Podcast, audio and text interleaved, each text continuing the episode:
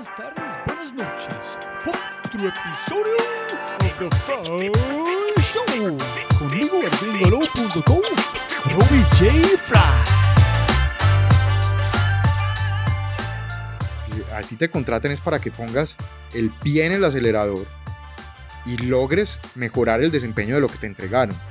Y buena parte de eso tiene que ver con hacer mejor lo que está haciendo hoy, estrategia deliberada. Pero buena parte tiene que ver con la estrategia emergente y es en para dónde voy a llevar a esta compañía.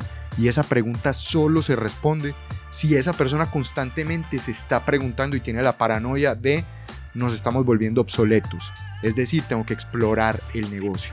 Las culturas de innovación que realmente le aportan al negocio son aquellas donde no hay esa obsesión por clasificar si, algo es innovación o no, sino que hay una obsesión por explorar el futuro del negocio, que es lo que yo llamo estrategia emergente. Y eso es lo que hace la gran diferencia. Y eso es rigor. Y ahí no te estoy hablando de ningún método de innovación. Te estoy hablando de el rigor de que la exploración debe permitirnos respondernos esas preguntas.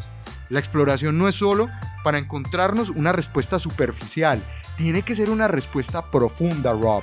Y el problema de muchos de los abordajes que se hacen en la construcción del futuro del negocio o en la exploración del futuro del negocio es que nos quedamos con la primera respuesta que obtenemos. Pero solo van a encontrar las ideas de cómo materializar eso en negocio si nunca pierden su obsesión por continuar explorando el futuro del negocio. Hola a todos mis oyentes, gente escuchando este episodio de Fry Show. Como siempre. No, no, no, antes de esto. Muchas gracias. Ya tenemos 80 reseñas en iTunes en Colombia. Entonces, como siempre, si tienes un segundo, por favor, muéstrame el amor y deja una reseña en iTunes para ayudarme mucho. Muchas gracias. Chao. Jóvenes amigos míos. Luis Flores es mi primer invitado en el Tour de Innovación. Luis vino de una recomendación de mi gran amigo y copresentador de otro podcast en proceso, Tecnología Creativa, José Betancourt. Y en el momento en que conocí a Luis, yo entendí por qué. Él tiene una curiosidad antinatural por todas las cosas y el deseo igualmente antinatural de comprender la innovación en el contexto de Iberoamérica. Luis Flores ve una flor y en las palabras de LinkedIn, Luis ve una proliferación de cisnes negros que afecta a las empresas de todo el mundo lo que solo significa eventos que cambian las reglas del juego para industrias enteras y la innovación. Su experiencia es en entornos en rápido cambio y en nuevas empresas de alta tecnología donde trabaja en el desarrollo de estrategias ganadoras. En este episodio hablamos sobre enfermedades de innovación, paranoia de innovación y storytelling de la innovación. Y también mucho, mucho, mucho más sobre, claro que sí, la innovación en sí misma. Luis ha explorado la cocina en Le Cordon Bleu como una forma de enriquecer su creatividad. Constantemente trabajas con startups, tanto invirtiendo tiempo como mentor o invirtiendo en ellas. Ha estado involucrado y le gusta involucrarse con diferentes áreas del conocimiento. Regularmente usa un sombrero diferente para expandir su conocimiento al posible adyacente. En este podcast con Luis está dedicado en un 99.7% a la innovación y está lleno de oro contextual. Al igual, ponle cuidado con la teoría de Ma. Es una teoría en Japón. No es el sonido de las notas lo que crea valor, sino el momento intermedio. La contemplación de lo que se dice y no se dice es una indicación gloriosa de lo que podría haber en esta gira de la innovación. Dicho esto, por favor, disfruta episodio 81, Tour de la Innovación 01, con mi gran amigo, el impresionante Luis Flores. Siempre arranca de la misma manera, siempre se puede ganar más plata, pero no más tiempo. Entonces, muchísimas gracias por estar aquí hoy. Muchas gracias a ti por invitarme. Eh, me siento eh, honrado de ser parte de este listado de invitados tuyos. No, no, y, ojalá que esa es la, no sé, prototipo, versión número uno del tour de innovación para explorar. Yo quiero hablar de este mucho. Primero un poquito de su vida, la creatividad, y, pero mucho de innovación muy enfocado en uh, personas y cultura. Pero antes, para la gente escuchando eh, en muchos países diferentes, quién es Luis, en qué haces Luis, porque a veces son completamente diferentes. Entonces, castíganos qué haces, por qué estás aquí, en dónde vives, etcétera, etcétera. Bueno, eh, soy colombiano, pero vivo en Buenos Aires por eh, razones personales. Me eh, casé con una argentina y muy convincentemente me llevó a vivir allá tuvimos un hijo, entonces ahora estamos haciendo nuestro hogar allá. Pero muy rápido, qué pena interrumpir, ¿por qué allá, por no aquí? Porque la, lo, lo, que analizamos en, en, su momento era como en el conjunto de los tres, cómo estábamos mejor los tres. Y ella definitivamente está mucho más feliz estando en, su entorno natural y obviamente entonces si ella está bien, nuestro hijo está bien, Lorenzo está bien y, y, en, y en, ese sentido entonces pues eh, casi que no había espacio para discutir que, si me parecía bien o mal a mí, sencillamente era una, una ecuación, era el, el, bienestar de la mayoría. Y la verdad eh, ahora pienso que, que salió beneficiado porque he aprendido un montón estando allá. Eh, entonces, creo que fue una buena decisión. Entonces, ¿qué te cuento? ¿Quién soy yo? Eh, eh, una persona que ha, rondado por muchos lados. Mucha gente dice que soy muy desubicado, desenfocado, pero para mí sencillamente creo que he tratado de sacar lo más que he podido a la vida, viviendo varias vidas en esta. Porque he sido, estado en, en varios lados eh, o en, en, sombreros bastante diferentes. por ejemplo, fui emprendedor de tecnología cuando creo que nadie entendía por qué ser emprendedor de tecnología desde acá, en 1900, Ni la palabra. No, 1997. Eh, como que la gente explicar solo qué hacía ya era un, un, desafío y explicar a la gente que eso tenía sentido hacerlo aquí, hacer, desarrollar software aquí para venderlo afuera o hacer eh, desarrollar contenidos para venderlos afuera en 1997 era como bastante quijotesco. Um, después de haber sido emprendedor unos, unos años en tecnología, tuve una, una compañía que, que, cerró y perdió bastante plata y tuvo que salir de un buen número de empleados, después de lo cual hice un tour empresarial. Trabajé algunos años para corporaciones grandes que tenían un componente importante de tecnología en su negocio. Eh, y, y después de, ese tour empresarial, eh, quise volver a trabajar con emprendedores, entonces ahí estaba usando, estuve, estuve usando varios sombreros. Estuve eh, por un lado como inversionista, trabajando en un fondo de venture capital, estuve como em, estuve trabajando en política pública, ayudando a diseñar las políticas públicas de Colombia para apoyar el emprendimiento y la innovación como fuente de desarrollo para el país. y y en ese proceso empecé también a ayudar a las, a las empresas a, eh, digamos, tomando lo que había aprendido de los dos lados, trabajando para corporaciones y habiendo sido entrepreneur, habiendo sido emprendedor, ayudar a, a enseñarles cómo bailar la danza de los emprendedores, que no es fácil enseñarlo. Entonces, esa ha sido como el, los diferentes sombreros, he estado como en el, alrededor del tema de crear negocios nuevos en todas las orillas posibles. Y tú puedes explicar qué es Impulsa, qué es Ruta N, hace cuánto arrancaste allá. Y la razón para la pregunta es que yo he aprendido es cuando algo está nuevo, uno se empieza sin mucha información. Y a veces es mucho más duro, pero mucho más sencillo porque no sabes qué está allá. Entonces es un momento de 100% de curiosidad, exploración, aprender momento que tú tienes más información, empiezas a juzgar a ti mismo mucho más duro porque tienes más información, estás comparando a otras cosas. Y donde me voy con la pregunta es que yo, yo llegué aquí en Colombia como 2012. Estaba arrancando Impulsa ese año. Sí, en allá cuando yo sentí innovación están, no fue cool, pero fue, toda la gente tuvo mucha emoción de qué es esta innovación, cómo podemos innovar. En ahorita, en este momento, es una palabra cool. Y la gente no entiende exactamente qué es innovación por Valentino. Entonces, ¿tú viste este, este cambio culturalmente de exploración? Ahora esa es una palabra cool, estamos innovando solamente decirlo. ¿Cómo fue la evolución en Colombia desde este punto hasta ahorita? Sí, lo curioso es que cuando yo estaba en mi tour empresarial, en esa época que trabajé para corporaciones, eh, yo usaba, el nombre que me ponían a mí era eh, desarrollo de negocios. Yo fui director de desarrollo de negocios en varias de estas compañías o me encargaron la creación de, negocios nuevos. Y, te soy muy sincero, Rob, em, había ya áreas de innovación en esa época, estoy hablando de hace 11 años.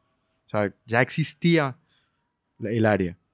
Pero de verdad, de verdad de innovación o ah, solamente ponerle el nombre porque es cool.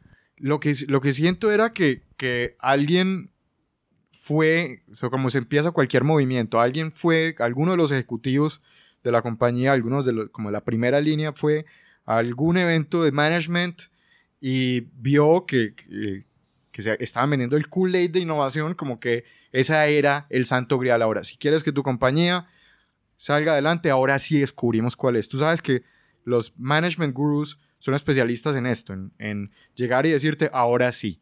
Encontramos el eh, encontramos la, redención de las compañías. Si quieres hacer mucho dinero, que, tus, que, que tú como CEO eh, salgas en la revista de Fortune o aquí en la revista, la carátula de la revista Dinero, eh, entonces hay que invertir en innovación.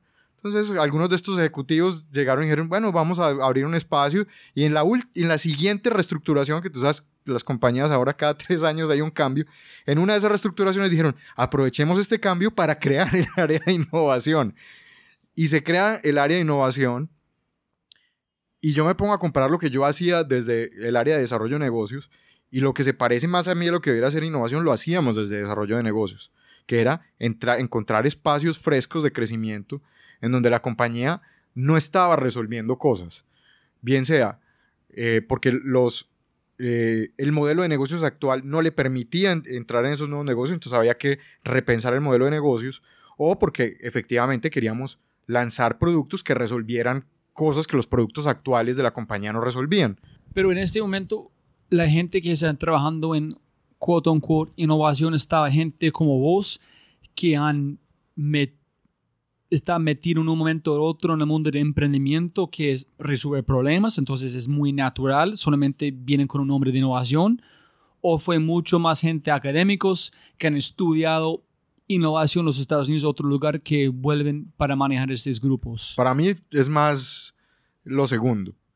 Eh, las, las personas que yo me encuentro en los equipos de innovación es gente que se ha formado y que ha aprendido on the job, que ha aprendido en el trabajo, haciendo innovación, ha aprendido probando cosas. Que yo no descarto que esa sea una, forma de aprendizaje válida. Eh, lo importante es cuando tú tienes, tienes claro para qué. El problema que donde han estado perdidas las compañías es en el para qué eh, innovación. Y ahí es donde yo me, me, vuelvo atrás a esta historia que te estaba contando de hace 11 años o 10 años, una de estas grandes compañías tenía un área de innovación, pero en el área de innovación no se producía nada, se la pasaban, o sea, realmente se la pasaban en las nubes, yendo a eventos, leyendo cosas, papers y dándole ese conocimiento e información al resto de la organización y tratando de pintar y hacer unos procesos de innovación, pero que a la hora de la, de la verdad tú veías y no entregaban ningún resultado tangible para el negocio. Mientras que al mismo tiempo estábamos en otras áreas de la organización construyendo negocios, presentándole a la Junta propuestas para que invirtiera la compañía en desarrollar nuevos negocios y efectivamente implementándolos. Entonces, entonces era como que yo veía el área de innovación y yo decía, de pronto innovación no es, debiera estar haciendo esto que estamos acá. Pero claramente en ese momento yo tampoco entendía que debía hacer innovación.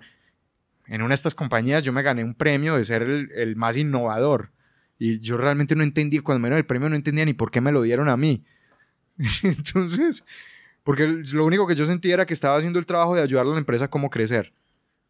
Cómo crecer de forma rentable y sana. Entonces, volviendo al tema, yo veía a la gente del área de innovación y el perfil claramente era gente que había estudiado mucho de algo, probablemente del área de la empresa, o de innovación específicamente, que ya habían programas que hablaban de innovación, pero no era gente que viniera de construir cosas o de resolver problemas, no venían de ese, de ese palo.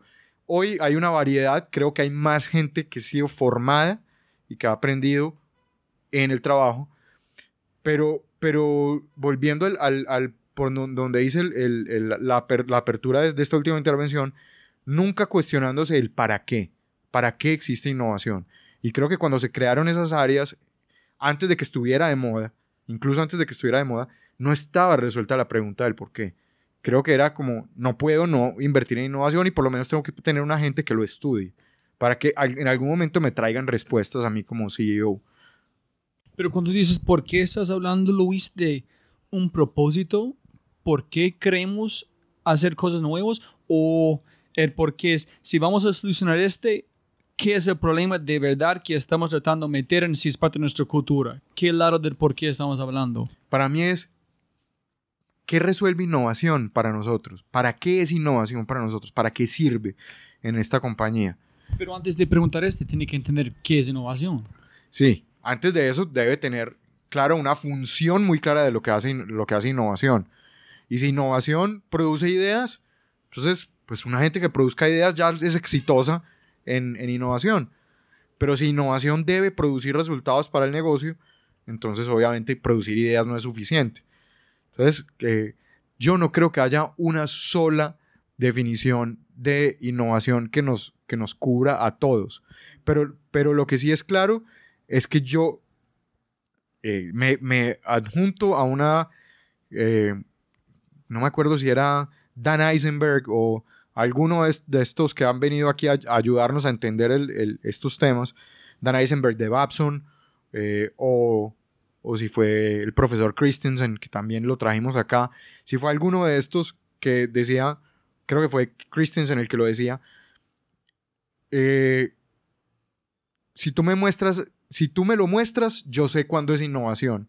O sea, yo no soy capaz de hacerte una definición, pero como yo sé, yo sé cuando lo vea lo decía él en inglés como que I'll know it when I see it.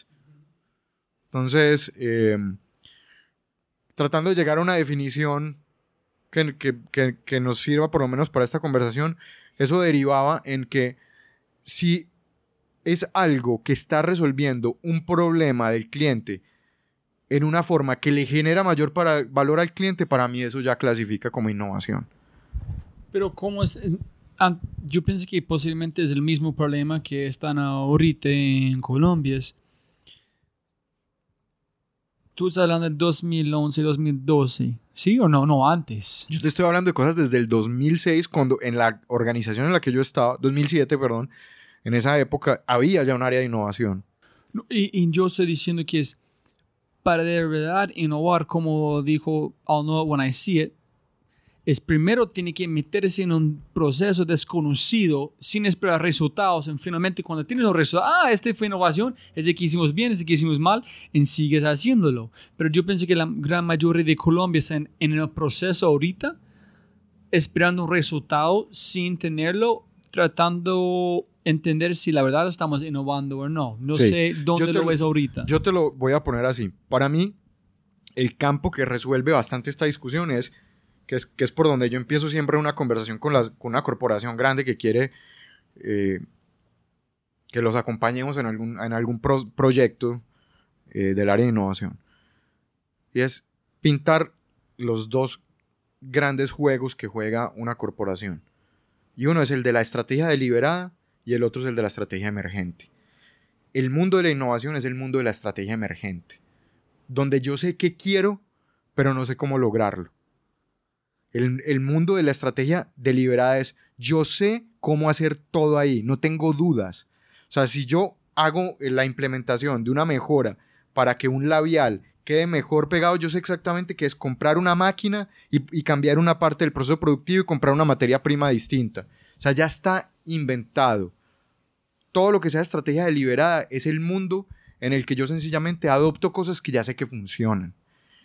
En la estrategia emergente es el mundo de la innovación en el sentido en que yo no tengo claro cómo lo voy a lograr, porque no está, no está inventado en algunos casos o existiendo las tecnologías, nadie las ha juntado de forma tal de que produzcan un, un resultado como el que yo quiero. Entonces ponle, una empresa, te voy a poner, voy a empezar a hablar de casos, una empresa con la que estamos trabajando en este momento de Cali, que se encarga de aseo. Y a mí me gusta hablar de estas porque la obsesión siempre es hablar de las de tecnología, no. A mí me encanta hablar es de las que no son de tecnología y cómo la innovación realmente les permite jugar y ganar de forma distinta. Entonces, en la estrategia deliberada de ellos, está muy claro que se han enfocado en servir solo, trabajar en eh, resolver el problema de aseo en conjuntos residenciales de cierto tamaño, donde la administración del conjunto residencial está en manos de un perfil de persona que ellos ya saben que es con, el que ellos ganan. Eso es la, la estrategia deliberada. En la estrategia emergente, todo lo que cabe ahí es cómo lograr implementar procesos y tecnologías que les permitan hacer más eficiente el aseo y lograr un mayor nivel de satisfacción para las administradoras de los edificios o los conjuntos residenciales. Entonces, si esta compañía llega y pone para como parte de aseo utilizar unas rumbas para hacer algo, eso no es eh, en manos de alguien eh, académico innovación, pero para ellos sí lo es en el sentido de que reemplacen el tiempo de una persona con una rumba o con un ejército de rumbas controladas y programadas a la medida para limpiar de cierta forma, para ellos sí es innovador, en el sentido de que ya no están mandando una persona con una escoba a hacer todo.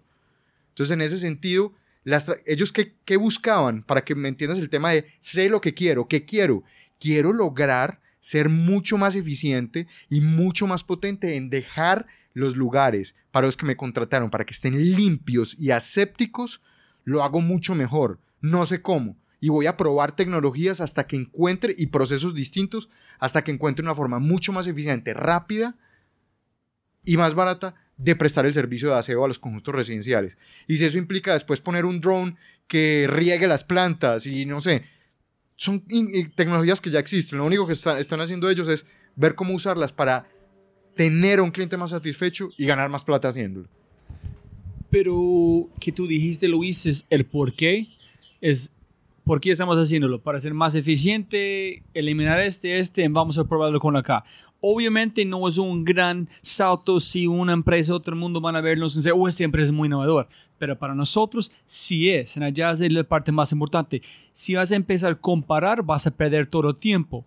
Pero para nosotros que es innovación es otra conversación completamente diferente, ¿no? Claro, pero es que ahí es donde está la obsesión con la que yo discuto con las empresas.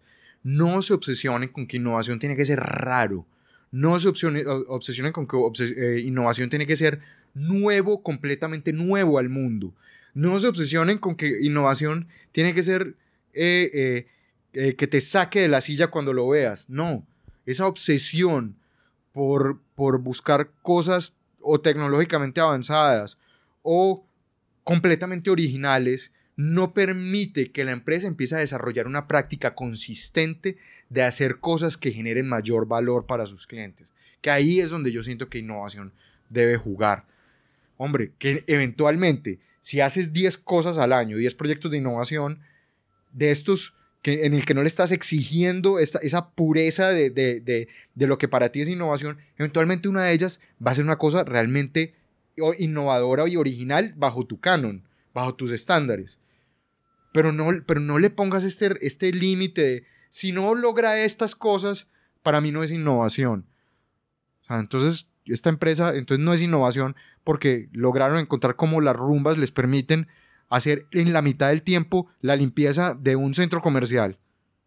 Porque, porque eso no me sirve, porque eso no me suma en lo que a mí sí me interesa y es en la parte de estrategia emergente y es en cómo yo sigo haciendo apuestas para construir un negocio que resuelva problemas de mayor valor o que resuelva de manera eh, que deje más, más satisfechos a los clientes, su problema. Ahí es donde yo digo, ahí innovación eh, responde un, un, poco el para qué. Pero en, cuando tú arrancas con esta empresa, ¿cómo es la manera de manejar la conversación para... Porque estás con, no sé cómo se, cómo se dice, tú estás manejando un, cordón de balance. No es para allá, no es por acá, es por aquí entre sí innovaciones, tecnologías, sí está allá, sí tiene que pensar en inteligencia artificial, robóticas, sí tiene que pensar en servicios, pero tiene que encontrar qué es innovación para ustedes, un balance entre los dos en este momento un tiempo. ¿Cómo manejar esta conversación para la gente entiende, ay, sí, nosotros tenemos nuestra cultura, pero también tenemos que tener un poquito de perspectiva amplio para recibir más información? ¿Cómo manejar esta conversación? Mira, yo creo que las culturas de innovación que realmente le aportan al negocio son aquellas donde no hay esa obsesión por clasificar si, si, algo es innovación o no, sino que hay una obsesión por explorar el futuro del negocio, que es lo que yo llamo estrategia emergente. Y eso es lo que hace la gran diferencia. ¿Quieres hablar? Porque estás que te hablas. No, no, estoy conectando puntos. Es, uno es porque primero yo hablo otro idioma. Dos, las palabras tienen un poder impresionante. Y un hombre de Singularity dijo a un grupo de grandes en Colombia, ¿cuántas personas aquí tienen un centro de innovación? O un laboratorio de innovación. Casi todos subieron sus manos. Dijo, ese es el, peor nombre que puedes poner en puesto porque tú estás diciendo, ustedes sí, el resto de empresa no. Exactamente. Y si tú quitas la palabra de innovación desde la ecuación, olvídalo. Es decir, no, tenemos una curiosidad de un infierno adentro para explorar, el futuro de nuestro negocio. Las posibilidades futuras del negocio. Allá es. Si esa es tu prioridad, ahí sí nos demos la mano y para eso es innovación. En allá podemos calificar en el futuro y no vamos allá, pero no a través de una palabra, a través de exploración de oportunidades del futuro. Entonces, si, si eso nos lo ayuda a resolverlo, entonces si ves ahí, te permite que explorar el futuro a veces serán cosas trascendentales para el negocio y otras cosas serán una, aportes menores. Y todos los aportes que me permitan explorar y construir eventualmente el futuro del negocio valen. Entonces ya no te obsesionas por estos, el gran proyecto o el proyecto pequeño, sino todo lo que me permita explorar y eventualmente construir el futuro del negocio. ¿Y cómo es eh, este tightrope manejando, caminando este en una empresa, porque en mi opinión tiene que preocupar de empresas, no, no me gusta hacer referente a Uber o otro, pero gente, que están pensando completamente diferente, cambiando todo a través de una tecnología o otra cosa diferente, ¿vale la pena preocupar de ese tipo de empresas que van a una disrupción en su empresa o es mejor claro. olvídalo en seguir derecho explorando? Mira, te soy sincero, eh, todas estas compañías que están cambiando el mundo empezaron con una eh, obsesión por explorar el futuro de su negocio. No se quedaron donde estaban. Lo que hace diferente a Uber y Airbnb, todas estas, fue esa obsesión. Porque tú ves el primer año de Uber, ves el primer deck de Uber, era un servicio de limusinas en San Francisco y Nueva York. Digámonos las cosas como son. Sí, fue el man estaba ya en una fiesta de New Year's Eve pensando, ¿por qué este man está perdiendo plata esperándome cuando puede hacer más vueltas? Nada más, nada menos. Exactamente.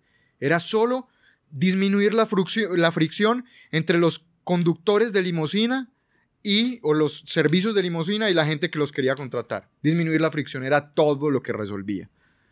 Después, su obsesión por explorar el futuro del negocio lo fue llevando a la compañía que tiene hoy. El problema es cuando tú te relajas y la parte de estrategia emergente se vuelve nada, se vuelve un compromiso eh, de, muy bajo, eh, eh, de muy baja potencia. Y eso ocurre usualmente cuando llegas y dices que eso lo hace el área de innovación. Cuando esa es una prioridad del CEO, del gerente general, del presidente de la empresa de ahí para abajo.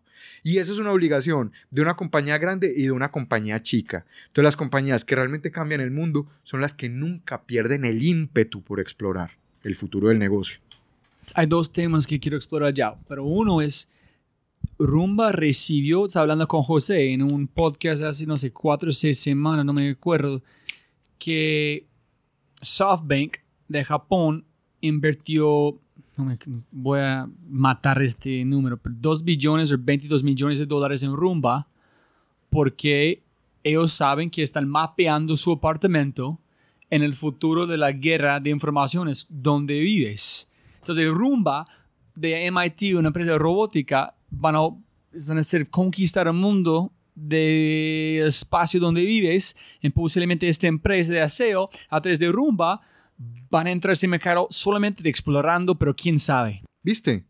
Pero solo van a encontrar las ideas de cómo materializar eso en negocio si nunca pierden su obsesión por continuar explorando el futuro del negocio. Entonces ahí es donde eso es para mí, Rob, eso es lo que realmente separa aquí a la gente que está haciendo realmente innovación de la gente que dice que hace innovación. Aquí en cualquier parte. Sí, hay, hay, hay un montón de temas allá que podemos explorar, pero uno es, sí, para, el momento que tú empieces a pensar no solamente la palabra innovación, estás poniendo un enfoque donde no es necesariamente debe ser. Correcto. En esa no, es explorar. Te vuelves esclavo de metodologías, de procesos, de gurúes, de métodos. No.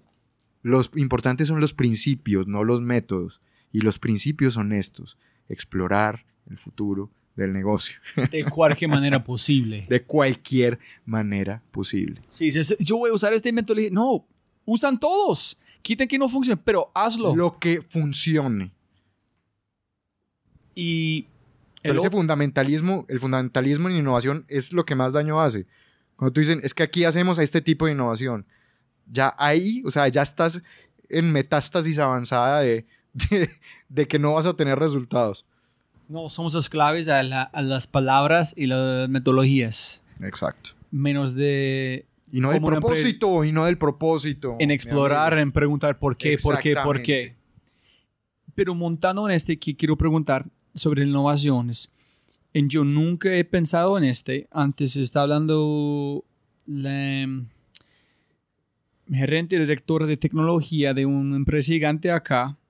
Ella dijo, tenemos que mover ahorita rápido porque tenemos un CEO que respira y cree en innovación.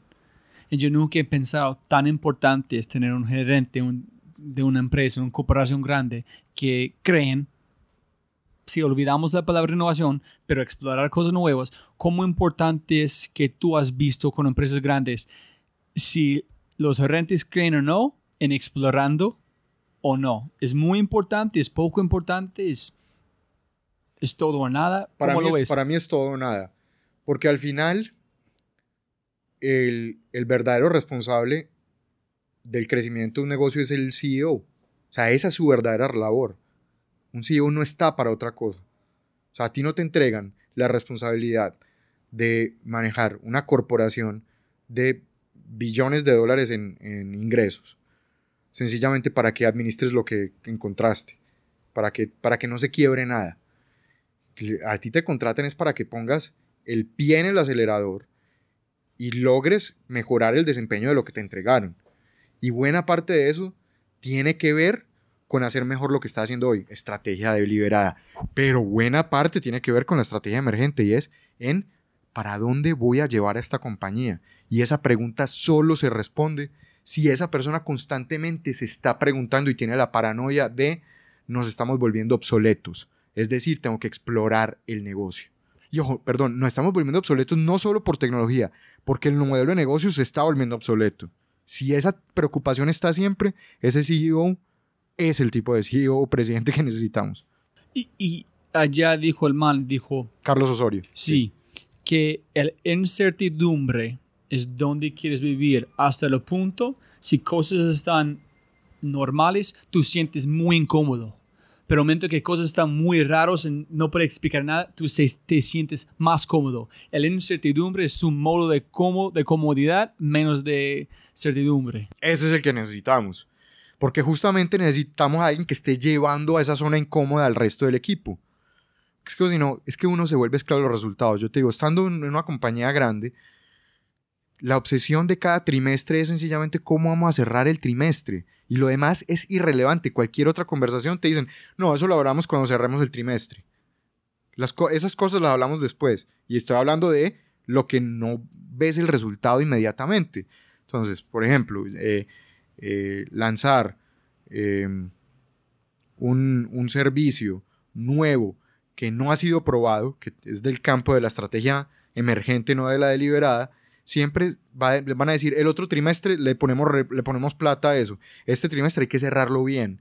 Entonces hay que cortar unos gastos y hay que cerrar los, los negocios que están. Un CEO que está tan, y un equipo que está tan obsesionado por esto se vuelve cómodo administrando cada trimestre. Y lo único que le importa es el famoso Q. Y tú a donde vayas hoy a hablar, la obsesión es cómo vamos a cerrar el Q. El forecast del Q y cómo vamos en el, en el cumplimiento del presupuesto del Q, del quarter del, trimestre.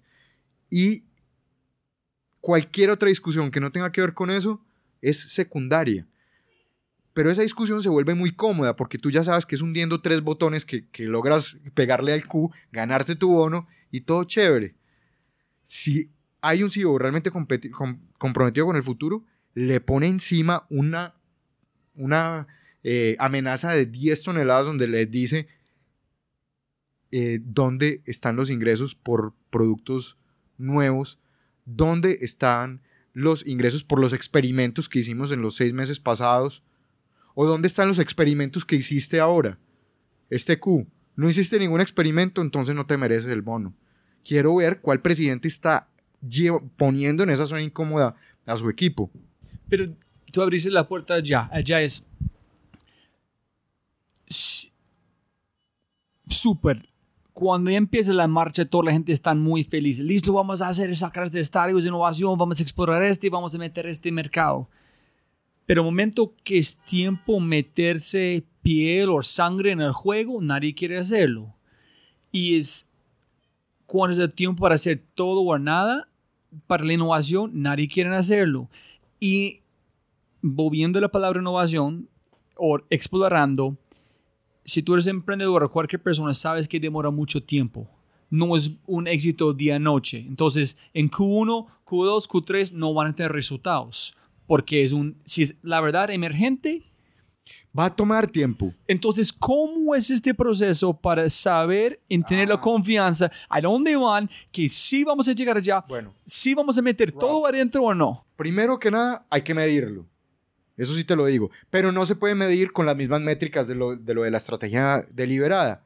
La estrategia deliberada hay que medirlo por clientes, márgenes, EBITDA y todo lo que lo hacen muy bien ya las empresas.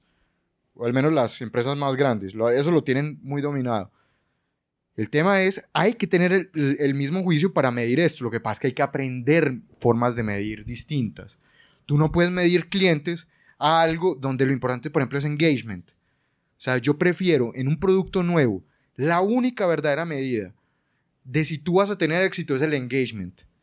Si el engagement o, qué, tan, qué tanto la gente está adoptando y, agarrando ese producto nuevo o ese servicio nuevo, es la verdadera medida de éxito ahí. No importa si son dos clientes o dos mil. Pero cuando tú estás mostrando este... Te estoy poniendo un ejemplo. No, no, quieres mostrar en compararlo con otra empresa similar o decir, mira, esa es nuestra retención, esa es la adaptación, esas son las métricas. Se parece un poquito raro, pero nosotros hemos visto, pensamos que esas muy buenas métricas y vamos bien o quieres comparar a otra empresa? Porque si es emergente, como la SEO, ¿cuántas otras empresas como están usando Rumba? Nadie. ¿Qué vas a comparar? No, no te puedes comparar con otras. No te puedes comparar con otras. Tienes que desarrollar tu propia métrica de éxito. Pero entonces, entender la métrica de éxito es de lo más jodido que hay. Pero ahí es donde se mueren todas estas iniciativas. Porque entonces, como no entiendo cómo medirla, el CFO, el financiero, trata de ponerle las métricas del negocio actual. Y ahí como dicen en Argentina, cagamos fuego. Ahí ya todo se va a la mierda. Porque no se pueden medir con esas mismas métricas. Es como pedirle a un bebé cuántos, cuánto, con cuántas palabras hiciste el ensayo. No, el, el bebé pídele que diga que sea capaz de decir cinco palabras, pero pídele que diga las cinco palabras. Cuando las diga bien, sabes que lo mediste bien y lo logró. Entonces, a cada quien hay que medirlo en la etapa en la que está. En la etapa inicial de un negocio, de un nuevo producto, un nuevo servicio, un nuevo modelo de negocio que está llegando al mundo, hay otras métricas distintas. Esas métricas, algunas podrás copiarte de, alguien que lo entienda y de pronto el mundo de los startups te enseña algunas lecciones, pero las más importantes son las desarrolladas internamente por la compañía. ¿Cuándo? Cuando se define qué es éxito para la compañía. O sea, mientras un, un, nuevo negocio se vuelve un generador de ingresos, ¿cómo sé que avancé? Eso es lo importante. ¿Cuál es la métrica que sé que hoy estoy mejor que hace un mes? Y esa métrica no tiene que ser perfecta, solo me debe medir avance, avance.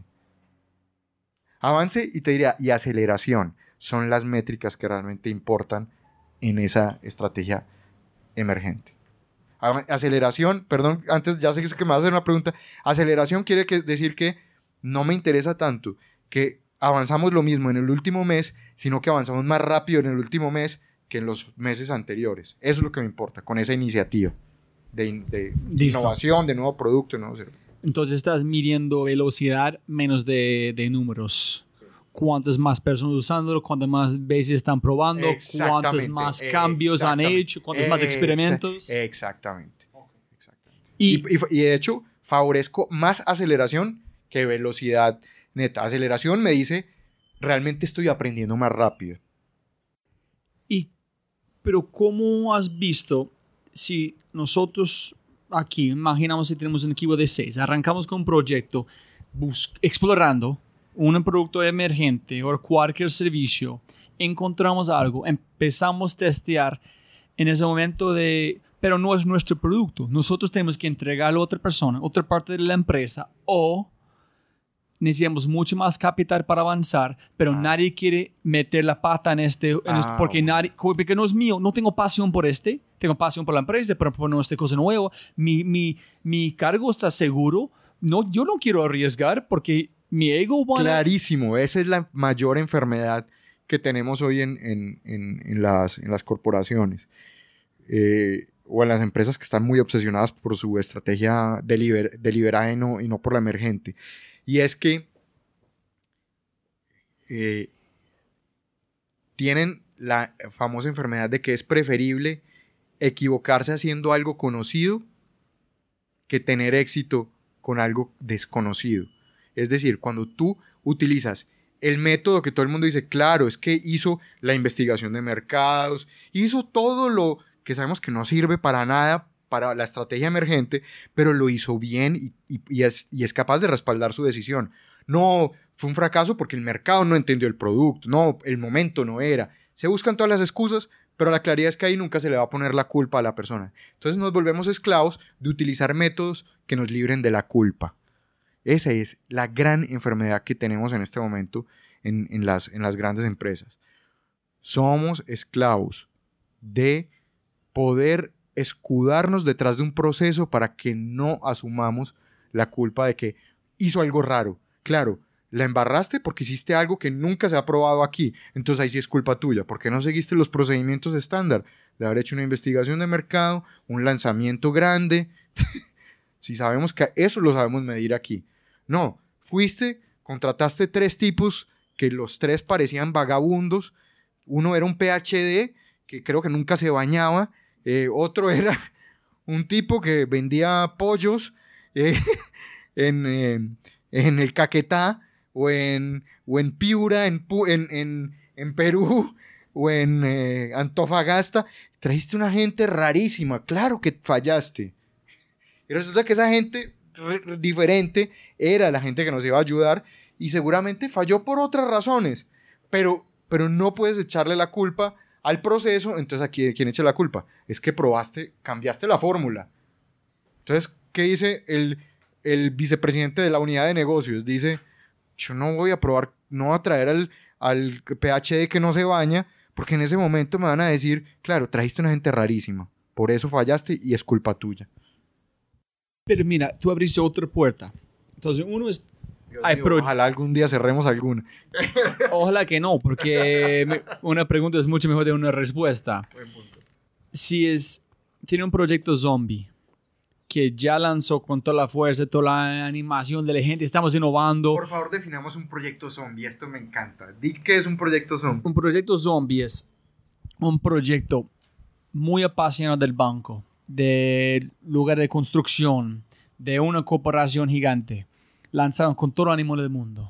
Un X equipo, de aquí son sus dos expertos, tienen 30 días usando metodología ágil. Juntaron a toda la empresa a contarles del proyecto. Sí, estamos boom, estamos en Salió este... la intranet, un gran Sí. despliegue. Y muy importante, gente escuchando, no está juzgándose, tratando de encontrar por qué es un problema.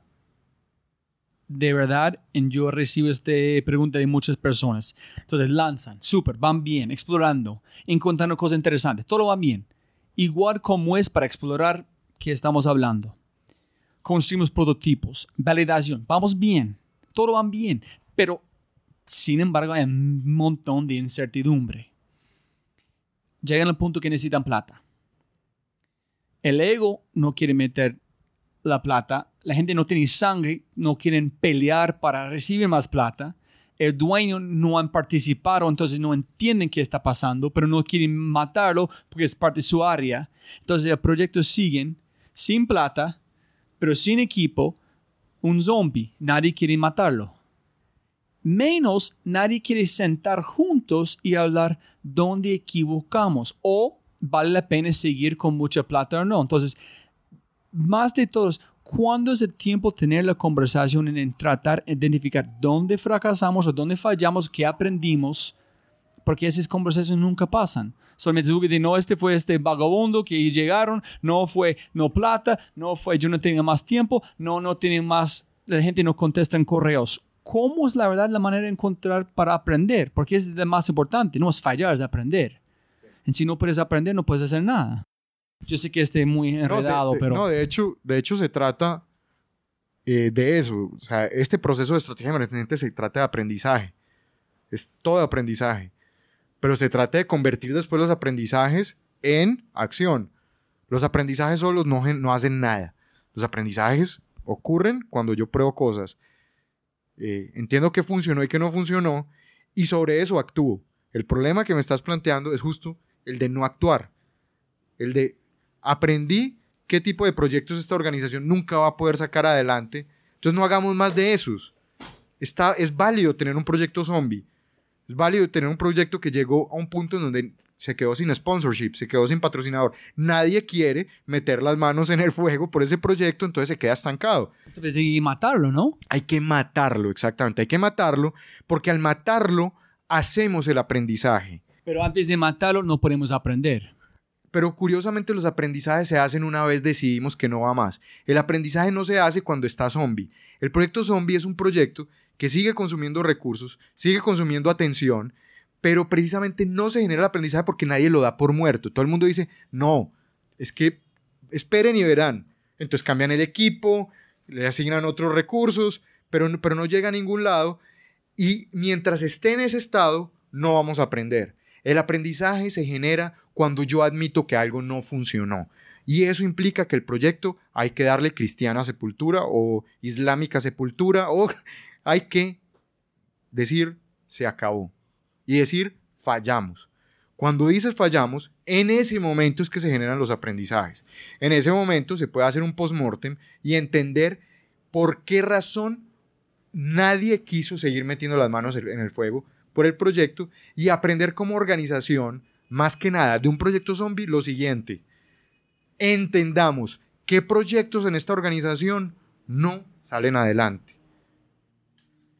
En vez de echarle la culpa a alguien, es decir, entender qué tipos de proyectos en la organización no salen adelante porque probablemente cuando algo no funciona, probablemente se repita con un, con, con, con un alto grado de certeza esa situación en el futuro. Es decir, el, pues, el- el- el pasado es buen predictor del futuro en estos casos. Entonces, si tú dices, claro, el problema del proyecto fue, pongamos el caso hipotético, el problema del proyecto fue que como no tuvo resultados en el corto plazo, nadie más le autorizó recursos. Entonces, nunca volvamos a hacer un proyecto de los siguientes, que no tenga resultados en el corto plazo o nunca nos metamos en un proyecto en el que no estamos dispuestos a aguantar mínimo 24, 36 meses en empezar a ver los resultados. Si no, si no ocurre ninguna de esas dos condiciones, mejor no hagamos ese proyecto. Pero viendo a este, explíqueme cómo qué pasó con, ¿qué es? ¿Quique Huevos? Huevos Quique, Huevos Quique. En una manera que yo he entendido, vos si puedes hablar sobre este, es meter sangre en el juego. Donde, ¿cómo es con emprendimientos. Con este podcast es sencillo. Yo estoy listo de esperar como seis horas para Luis para esta conversación, porque es mi podcast. Si es otra empresa, ah, este man no ha llegado, ya me voy a la casa. es igual con un startup o un... Pero volvamos a lo que te mencioné ahora, un CEO obsesionado con explorar el futuro de la empresa. Un CEO que le manda el mensaje a su equipo. Si ustedes no me ayudan a construir el futuro de este negocio, entonces no me importa si están trayendo resultados hoy, no me sirven. Cuando tú le dices eso a, tu equipo y lo mides por eso, y además les das el tiempo, pero adicionalmente, cuando ellos te traen una propuesta, los respaldas, porque muchos CEOs, ¿qué pasa? Cuando te traen la propuesta y te dicen, listo, lo tenemos, vamos a hacerlo de esta forma, vamos a comprar una empresa en el Pacífico colombiano que tiene esto resuelto y vale tanta plata, y el CEO dice, hmm, déjame pensarlo, ¿por qué no lo miramos en el próximo comité? Absoluta incoherencia. Entonces un CEO tiene que ser coherente. Si le pediste a tu equipo que te trajera respuestas, cuando te las traiga, tienes que irte con todos detrás de ellos. Incluyendo si sabes que a veces hay una probabilidad de que ese proyecto falle. Si no, como CEO, no estás dispuesto a tragarte el fracaso posible, entonces no empieces ni siquiera a hacer estrategia de emergente. Quédate con tu estrategia deliberada y vuélvete mejor haciendo lo que haces, financiate más barato, haz lo que, haz las otras cosas. Eh, busca eficiencias, no sé, pero no eh, te pongas a explorar el futuro de la empresa si cuando realmente te traigan oportunidades concretas no las vas a respaldar porque te da miedo que fallen.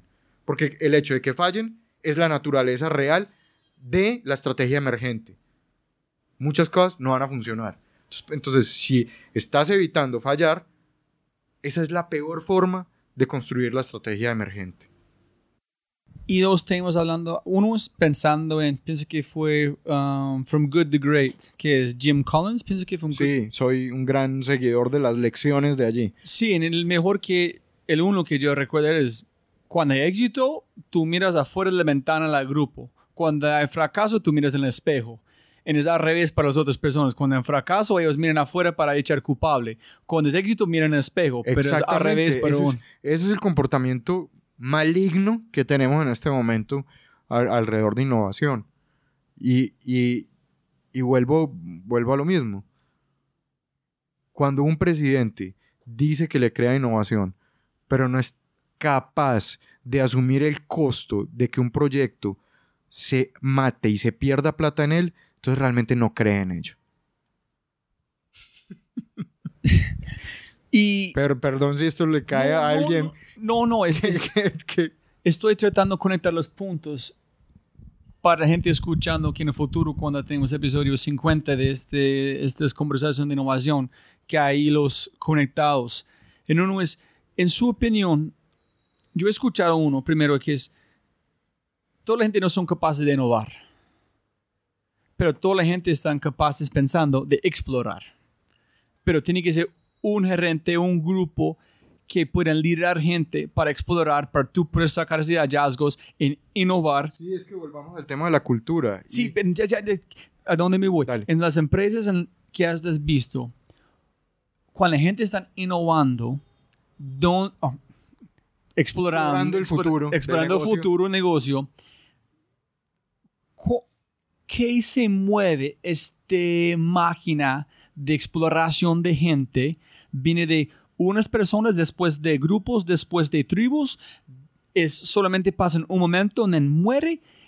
es más, en su opinión, la cosa que me encantaría como explorar en este podcast es la gente en la cultura. ¿Qué es necesario para tener una cultura de exploración del futuro para cosas emergentes listos fracasar? Listo, te voy a decir lo primero.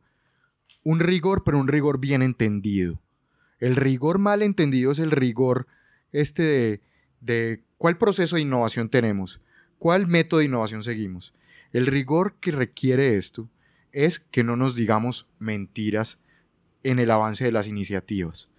Cuando decimos que vamos a lanzar un nuevo servicio, vamos a validar todos los supuestos que hagan que el CEO nos autorice ponerle más plata. Y vamos a validar todos los supuestos. No vamos sencillamente a inventarnos. ahí, digamos, no nos sirve solo el, el deseo o la exploración. Es una exploración con rigor. Entonces te voy a poner un ejemplo. Los, el, caso que, nos gusta usar mucho, que es el de, el de Vive 100 de Kuala. ¿Vos qué crees que hicieron cuando iban a sacar Vive 100? Lo primero que se aseguraron era entender qué tenía que ser cierto, esta era la pregunta, ¿qué tiene que ser cierto para que valga la pena lanzar ese nuevo producto?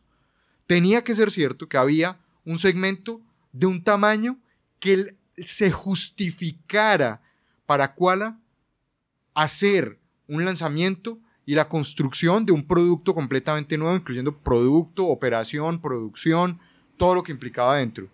Entonces dijeron, tiene que haber un segmento que demande mínimo un número específico de unidades para que valga la pena que el CEO le apueste después a esto. Tiene que haber una, tiene que haber un, producto que en la calle gane a un precio que ya sabemos cuál es, y era ese precio de mil, alrededor de mil pesos eh, puesto en la calle, y que yo tenga este margen para que eventualmente el financiero me permita que, eh, desarrollemos el negocio.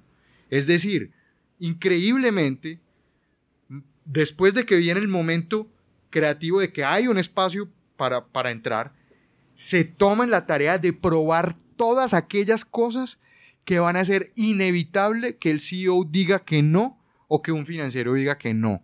Y eso es rigor. Y ahí no te estoy hablando de ningún método de innovación. Te estoy hablando de el rigor de que la exploración debe permitirnos respondernos esas preguntas. La exploración no es solo para encontrarnos una respuesta superficial. Tiene que ser una respuesta profunda, Rob. Y el problema de muchos de los abordajes que se hacen en la construcción del futuro del negocio o en la exploración del futuro del negocio es que nos quedamos con la primera respuesta que obtenemos.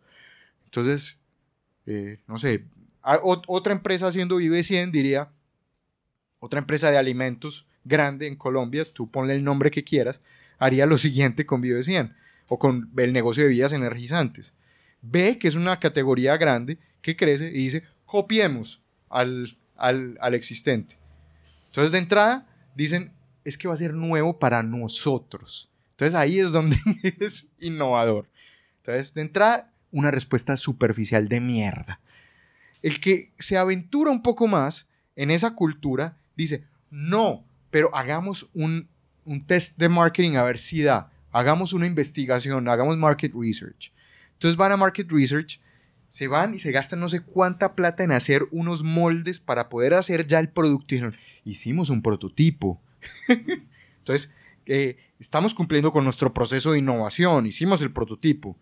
Se gastan solo en los moldes de, para sacar la botella, es una botella hermosa, solo en los moldes, un molde plástico cuesta mucha plata, y en hacer mil botellas de estas para el market research se gastan ya 200 millones de pesos.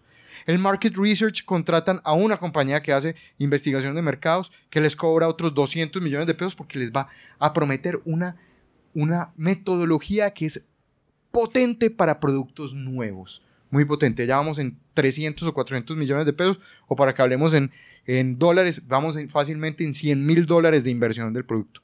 Entonces, vamos bien en nuestro proceso de innovación.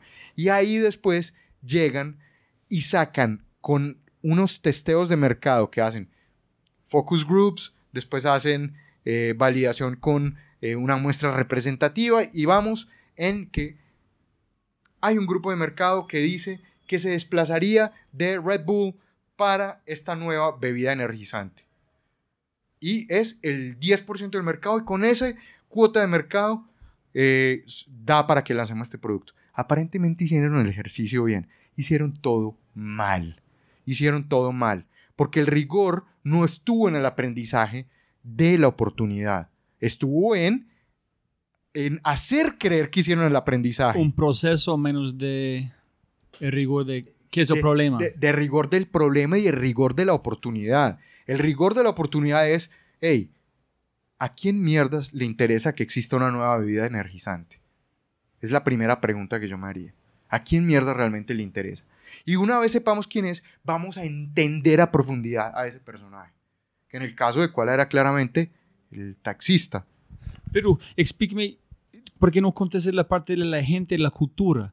¿Cómo es una cultura que son capaces de primero decir, hoy tengo una idea para vender una botella de champú con bebida de energía contra un taxista y, la, competencia contra un café? Ahí es a donde quiero ir. El problema de la cultura en estos dos ejemplos que te acabo de dar es que la organización que hace el proceso muy bien está obsesionada con el proceso, no con las respuestas.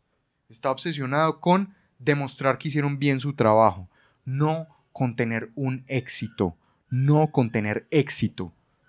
Cuando tú estás obsesionado con tener éxito, vas a descubrir todo lo que sea necesario para asegurarte que tengas éxito. Entonces ahí sí, ¿qué es lo que realmente tiene éxito? Encontrar a un segmento mal servido, encontrar a ese segmento y entenderlo muy a profundidad hablando con ellos directamente, no pidiéndole a una agencia de investigación de mercados que hable con ellos. Y una vez los entiendes a profundidad, vives con ese cliente y lo entiendes o con esa, con ese, esa persona que en teoría tú le vas a resolver un problema, después de eso dices, bueno, ¿cómo logro que la compañía se trague esta oportunidad? ¿Cómo logro esto? Entonces, el margen tiene que ser de tal, de tal tamaño. ¿Cómo son los ingredientes de esta bebida energizante para poder venderlo a mil pesos y que dé plata? Entonces, empezar a ver los ingredientes, o sea, ¿me entienden? Empiezan a explorar incluso cosas que no son de su naturaleza. Por ejemplo, para, para, para ellos nunca habían hecho una bebida energizante, entonces vos crees que tenían alguien en investigación y desarrollo que les dijera cómo debían preparar la bebida energizante. Les tocó estudiar y entender a profundidad cómo era una bebida energizante que costara 400 pesos. En el otro lado van y le dicen a un área de investigación y desarrollo, ve y desarrolla una formulación No, aquí esta gente, el dueño de, la iniciativa, se vuelve un estudioso del problema completo. No lo abandona y atrae gente de la organización para que le ayude a resolver la, la cuestión fundamental. El otro es, sencillamente, manda correos y hace reuniones donde delega, resuélveme tú esto, resuélveme tú aquello. Esa cultura orientada al proceso es la que mata estas iniciativas. La cultura que suma es una cultura donde hay un, un, sentido de pertenencia enorme con el nuevo producto o servicio. Y ese sentido de pertenencia no es de un área de innovación, es de toda la organización, entendiendo que cuando la organización hace una apuesta es porque se la van a meter toda. Aún sabiendo que puede fallar. ¿Y cómo saben que lo pueden hacer? Porque el CEO se los está exigiendo. Y si falla la organización en el lanzamiento de ese nuevo producto, el que asume la responsabilidad es el CEO. Uno, porque no les dio los recursos, porque no les dio la, eh, la, la libertad para probar todo lo que fuera necesario para encontrar cómo hacer que ese negocio o ese producto se convirtiera en un negocio. Y porque al final también no fue coherente en que toda esta promesa que les dijo, que, podían explorar el negocio, la cumplió, la cumplió poniendo plata sobre la mesa cuando había que hacer las cosas. Entonces, si tú me preguntas cuál es la diferencia de la cultura de la gente, es que en una no nos sirven las respuestas del proceso, sino que nos sirven son las respuestas que nos garanticen que vamos a minimizar el riesgo del negocio. Y en el otro estamos obsesionados es con las respuestas que me cuiden a mí como empleado de que las decisiones que tome fueron correctas. No sé si es clara las... No, voy a tratar de conectar los puntos. Uno es la, la cultura que está equivocado, no en, solamente en el sentido de exploración de oportunidades nuevas, no en personas, etcétera, etcétera. Solamente equivocaron que han hecho. Es cuando yo voy a presentar, yo, mira, yo hablé con 26 personas, hicimos design thinking, hicimos los post-its, cómo identificamos hallazgos, construimos, en aquí es el concepto yo estoy validando mi trabajo, no da respuesta. Exactamente, esa es la gran diferencia. Lo otro no hablan de nada de proceso porque no es importante cómo llegaste. Solamente muéstrame qué has aprendido. Y mira, hablamos con este 200 taxistas, vivimos con taxistas, durmiendo, manejamos taxistas. En este gente compraron Red Bulls constantemente, pero solamente compraron porque plata, etcétera, etcétera. Y hay un mercado, pero necesitamos esta cantidad de plata exactamente para probar un prototipo. Y por esto y aquello resolvimos. Logramos increíblemente encontrar un proveedor de guaraná en India. Cuando tú ves que hay ese tipo de respuesta es, fuck, esta gente sí hizo la puta tarea no parece que la hizo, la hizo. y, tú te pones a preguntar, ¿y tú por qué hiciste eso? Pues porque tengo, tenía que asegurarme que cuando te presentara esto, te hubiera todas las respuestas para convencerte de que vale la pena invertir en este negocio. No sé si eso te lo, te lo resuelve. Pero ¿dónde viene la gente? ¿O qué es la parte de la gente? que ¿Qué es la diferencia entre un grupo que usando el ejemplo de BB100, que es la bebida energizante aquí en Colombia, que se parece un botella de champú que venden en la calle. ¿Qué es el compartimiento de un grupo que viven con los taxistas, que que, ay, tenemos que sacarse del estadio, menos de uno que solamente hacen su tarea. Sí, hablamos con 20 taxistas, ellos dijeron, sí, están disponibles, compraron este, el hallazgo fue, le gustan los colores de este color, y están disponibles y pagar entre 2 mil y 3 mil pesos por una botella. ¿Qué es la diferencia entre como grupo que es enamorado con el proceso y otro que es enamorado en encontrar problema, en resolver como pues Tú lo acabaste de decir. Uno está enamorado del proceso y otro está enamorado del resultado. si no es mi mi empresa, si estoy trabajando por otra empresa, ¿cómo voy a tener el, el, amor que yo tengo por este podcast, pero para otra empresa? Con Apple, yo soy mejor vendedor en el mundo en un punto solamente por el reto de vender. Y yo enamoré Apple, pero no fue, nunca está pensando en mejorar Apple, estás pensando en mis propios retos de una persona. Claro, entonces hablemos de, de las personas, ¿qué es lo que quieres que hable? en ese contexto ya te puedo responder bien la pregunta que me hiciste de 20 minutos. Lo primero que necesitas es un perfil de personas que resuene con el propósito superior de la empresa. Y lo primero que debes tener es un propósito superior como una empresa. Nunca hay innovación real lejos del propósito superior de la empresa. Y el propósito superior de la empresa es lo que inspira a la empresa, pero al mismo tiempo en lo que la empresa es buena y gana plata es la sumatoria de esas respuestas.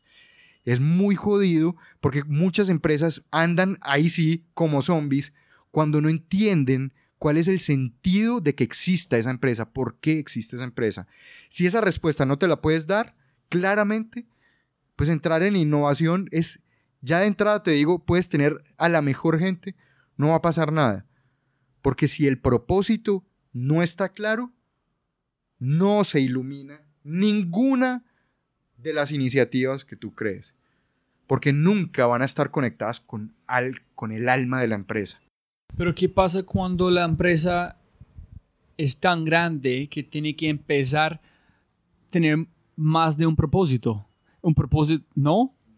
Entonces, tú puedes ser como una empresa gigante con un propósito sin embargo, está listo separar a muchas empresas diferentes, pero siguen con el mismo propósito? Sí.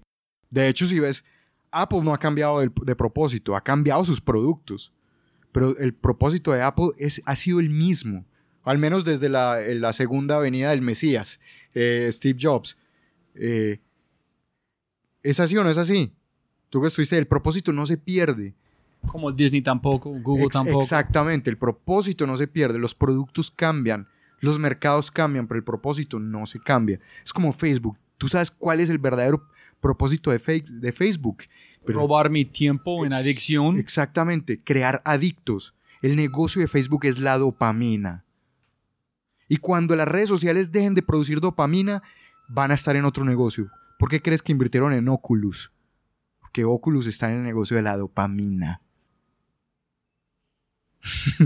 En Google es en la empresa de inteligencia artificial y Entonces, carros autónomos se mejoran del mundo. Exactamente. Entonces, imagínate una, un- una iniciativa. ¿Cómo logras tú que Mark Zuckerberg se siente contigo todos los días y se desviva por darte plata y, y- y armarte un equipo grande? Si tú le demuestras que tú tienes una nueva fórmula para generar dopamina. Utilizando la tecnología, claro está. No hablemos de estupefacientes ni de No, no, sí, cosas. ya van porque ya vamos con Elon Musk en baterías, llegar pero, a Marte. pero- pero bueno, en, en toda compañía que tiene su propósito superior claro, la innovación está clara, es fácil, entonces es fácil atraer gente. Entonces, ¿a quién tienes que atraer? A gente que vive y está conectada con el mismo propósito superior. ¿Quién? Tú vas a ver el tipo de personajes que atrae Koala. Atrae gente que es obsesiva con entender a profundidad a esos consumidores. O sea, atrae casi que eh, gente que su, su gran propósito es meterse en la cabeza de esta gente, pero al mismo tiempo está obsesionada por lanzar marcas que se le comen el pastel a compañías existentes. Les encanta poner a los arrogantes dueños del mercado a correr por su almuerzo. La verdad, ese es, no, ese es un súper propósito. Este van a engancharme para, para trabajar por ellos en ese sentido. Y la última pregunta en este... Pero no sé si te respondí finalmente. eh, Sí, es- es- yo quiero entender es cómo es, si yo soy la, yo tengo una idea, yo llego a mi jefe, oye, dame un segundo, jefe, se van a soñar un poquito extraño, pero yo pienso que si metemos un bebida energizante en una botella que se precie una mujer que de champú, en poner a una persona que se parece como gente de la calle vendiéndolo a los taxistas, podemos reemplazar unas días el café que es el producto principal de Colombia. Podemos hacerlo. Esa es mi idea. ¿Qué opinas? Claro, esa es justo la forma en que eh, creo que te matarían la idea inmediatamente. Parte de esto es que el, el- y sí probablemente se requiere un, un poder de persuasión las personas que estén explorando el futuro. Porque lo primero que deben hacer es enamorarte del proceso de exploración. Y, lo, y tú no enamoras a nadie en un proceso de exploración si todas las respuestas las das en la primera sentada. Puede que tú las tengas. Parte del proceso de persuasión es eh, crear una historia, pero no darte la historia, la, la- la resolución final. Eso es como tratar de contar la historia donde, imagínate que llega un eh, extraterrestre de otro planeta, eh, se convierte en el hombre más fuerte del planeta eh, y pasan un montón de cosas y al final él logra hacerse amigo de la raza humana.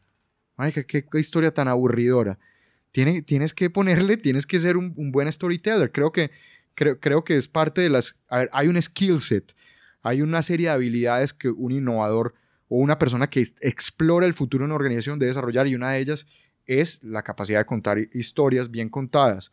Y, y en ese sentido, yo esperaría en que esa persona que, que me dijiste que se sentó a contarlo así, debiera, debiera sentar a decirse, "Hmm, encon- me encontré eh, esta semana viendo, me monté 10 veces esta semana en taxis y, y ahí se, les pedí a los taxistas que me llevaron una hora, a ver solo como para ver cómo, era, cómo funcionaban ellos. Eh, le pagué sencillamente por ir en el taxi y me encontré esto. Me encontré que esta gente eh, mezcla de todo para no dormirse. Y yo creo que ahí hay algo. Yo creo que ahí hay algo. Hay un producto interesante porque además está en una categoría de esas que nos gusta a nosotros. De bebidas, de una bebida que tiene unos márgenes del 90%, que son las categorías que nos gustan a nosotros. Y el canal de distribución no está desarrollado en calle por ninguno otro de los que podría lanzar esta bebida. En cambio, nosotros sí tenemos un canal ahí vendiendo Bonais. De de pronto vale la pena que nos gastemos un mes explorando esto, si vale la pena o no. Y allá, entonces, Entonces, ¿Ves? Tú, te lo pregunto yo. ¿Tú qué dirías si fueras el jefe de esta persona? No, yo voy a empezar con conectando los puntos. Si sí, ¿quién van a confiar en la calle? ¿Un taxista? ¿Un hombre con una corbata una tiendita? ¿O un hombre que se precie de la calle? Un hombre que yo he visto todos los días vendiendo como empanadas, la misma cara, la misma pinta, de estrato bajo, yo voy a confiar en él. Ese que yo voy a pasar mi plata. There you go.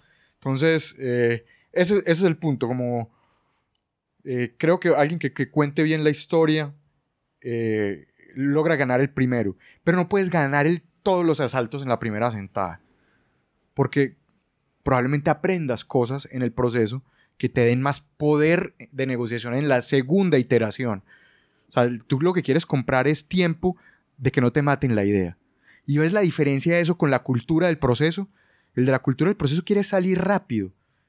Quiero mostrar que pasaron 20 productos este año por el proceso de innovación, así me dan mi bono. A este no le importa si logra uno, pero, pero se obsesiona con ese. Tiene la obsesión, yo me imagino, el de cuál es, quiero darle en la madre a los de Red Bull. ¿Entiendes la, la diferencia?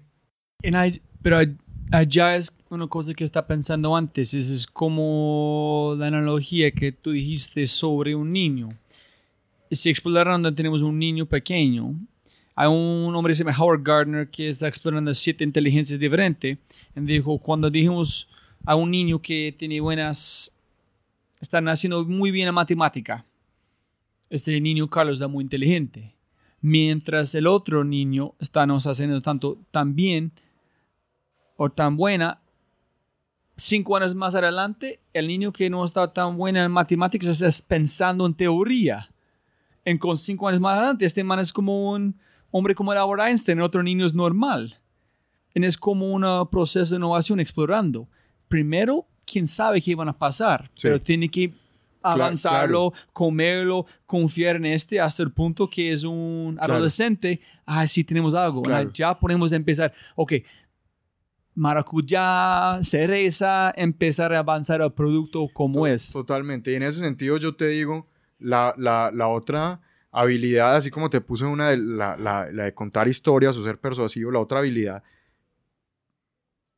que debe tener, no sé si incluso sea una habilidad, es la curiosidad. Solo la curiosidad te permite que te obsesiones de esa forma, que logres en tu infancia lograr hacer lo que puedas hacer en tu infancia para lograr la siguiente etapa. O sea, piénsalo como una persona, volvamos como a una persona. Solo una persona que es curiosa a los 7 años con una guitarra, de pronto a los 15 años tenga una, una banda. Eh, pero alguien que no tiene la curiosidad por el instrumento difícilmente va a estar tocando bien el violín o la guitarra a los 15 años.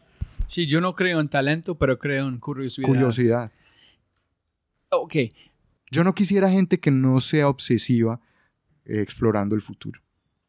Entonces, yo creo que toda la gente no puede innovar, pero toda la gente puede explorar el futuro ¿Cómo fue el proceso en Huevos Quique cuando gente que ni tiene, ni tiene bachiller están innovando en la empresa? ¿Cómo fue el proceso cuando, cómo ellos están innovando, innovando cómo encontraron su, su ADN de innovar sin comparar? Claro, ¿Cómo yo, fue el proceso? Claro, yo aquí te digo, obviamente quiero que, hables con, con Juan Felipe Montoya porque él es el gran, digamos que es la, la gran persona detrás de, de que estas cosas se materialicen, así que él te puede dar respuestas más completas, pero yo te puedo decir lo que veo desde, desde la orilla. Desde la orilla, eh, lo primero que veo es entender que el, negocio del huevo eh, tenía enormes espacios para, para hacer un gran negocio. Un negocio que aparentemente es un negocio muy básico y es alimentar unas gallinas para que pongan huevos y, después eh, distribuirlas en teoría son una serie de actividades tan básicas. O sea, que ese negocio debe tener 8000 años. Cuando las, los seres humanos domesticaron las primeras gallinas, se creó el primer negocio. En ese momento hacían trueque y lo cambiaban, quién sabe por qué, los sumerios. Eh, pero, pero imagínate, un negocio de 8000 años de antigüedad, pues, ¿qué, qué puede haber de nuevo en, en, en ese negocio? Y él de entrada ya había tenido otras obsesiones. Por ejemplo, él había entendido que el negocio de, las gallinas se gana es en la, compra del, en la compra del concentrado. Y si tú no logras asegurar el precio del concentrado y eso implica entender el negocio de futuros, o sea, implica entender unas cosas más sofisticadas que una gallina comiendo y poniendo huevos, pues eh, eh, claramente no podrían existir las cosas que, pasan en, esa empresa. Pero, pero, pero es eso, precisamente, es la obsesión por entender que, que un negocio no puede ser tan básico como, como lo, tú lo encuentras. Es la obsesión porque debe haber algo más allí. Y en esa obsesión que debe haber algo más allí, eh, pues obviamente empieza a armar un equipo que, es, que tiene esas mismas obsesiones, que es lo, lo que te planteaba, es, debe haber algo más aquí. Debe haber algo más que sencillamente ya tener un, un buen, una, aprender a manejar buenas posiciones de futuros en granos para poder eh, eh, ganar en este negocio. No, debía haber otras cosas. Y, y, esa, y, esa, y esa obsesión permanente por hacerse esas preguntas creo que es lo que comparte todo el, todo el, todo el equipo. y, te, y te diría que entonces claramente hay personas que son capaces de liderar porque tienen la persuasión, son más obsesivos, pero el resto de la organización se mueve alrededor de ese liderazgo porque cree en él y cree en ese propósito de que no están en un negocio cualquier avícola, están en el negocio avícola más eh, ruthless y competitivo de Colombia y eso te mueve, eso te mueve. Es muy distinto ir a trabajar en una avícola que sencillamente se mueve como una avícola y otra avícola que, que, dice queremos ser, pero aniquilar a los demás. Queremos ser el más competitivo. Eso moviliza. No sé si eso sea lo que te correspondería, Juan Felipe, pero yo eso es lo que veo desde afuera. Desde afuera veo ese propósito de somos y somos un equipo competitivo. Y aquí nos damos palo porque cuando alguien tiene una día mediocre, lo agarramos a golpes intelectuales. Y eso ocurre. Es un, es un equipo donde el pensamiento es de, una alta calidad, no se permiten respuestas mediocres. No, en ese momento solamente pensando por qué el The Art of War es tan popular en negocios y por qué Genghis Khan es tan popular en Silicon Valley. necesito un general que es obsesionado en matar la competencia, que puede pasar la pasión a un equipo que sin pensar van a seguir este líder, este líder van a seguir al líder arriba, en si no está arriba como Uber, todos fallan. Y te digo, a, veces incluso puede ser que la obsesión por la competencia no sea tan clara como aniquilar al competidor haciéndole mal, sino sencillamente quiero todos sus clientes. Esa es la linda obsesión. Quiero todos, y para ganar todos sus clientes tengo que explorar. Y tengo que explorar en cosas en las que, en las que la empresa ya habrá caminado pero ¿cómo es si piensas que es Peter Thiel o quien como eh, Zero to One? No quieres competencia. Sí. Quieres entrar en un mercado que como Clayton Christensen busca un espacio donde nadie más está metido porque nadie quiere entrar en tú puedes entrar. pero en el fondo, Rob, seamos honestos, esos dólares se estaban gastando en otro lado. A la gente no le aparecen dólares nuevos para comprar la nueva categoría. A alguien estás derrotando. Esa es la realidad. Sí, está quitando negocio de alguien. alguien. No a un competidor directo, pero. No, no es un buen punto. En su conversación con José dijiste algo muy interesante y yo pensé para mí es pegando la pepa con este conversación de exploración, de innovación de para un latino es la gente está mentido pensar, oh, inteligencia artificial, robótica, etc. Yo sé enamorado con este mundo, pero tú dijiste hablando de San Andrés los problemas en Colombia no son los problemas de los Estados Unidos. Ah, sí, sí, por favor. Entonces, Colombia sí tiene que ser consciente de esta tecnología. Sí tiene que explorarlo, entenderlo, pero... Rob. Rob, seamos honestos. O sea, tú no puedes pedirle a, a una tierra que dé lo que no tiene.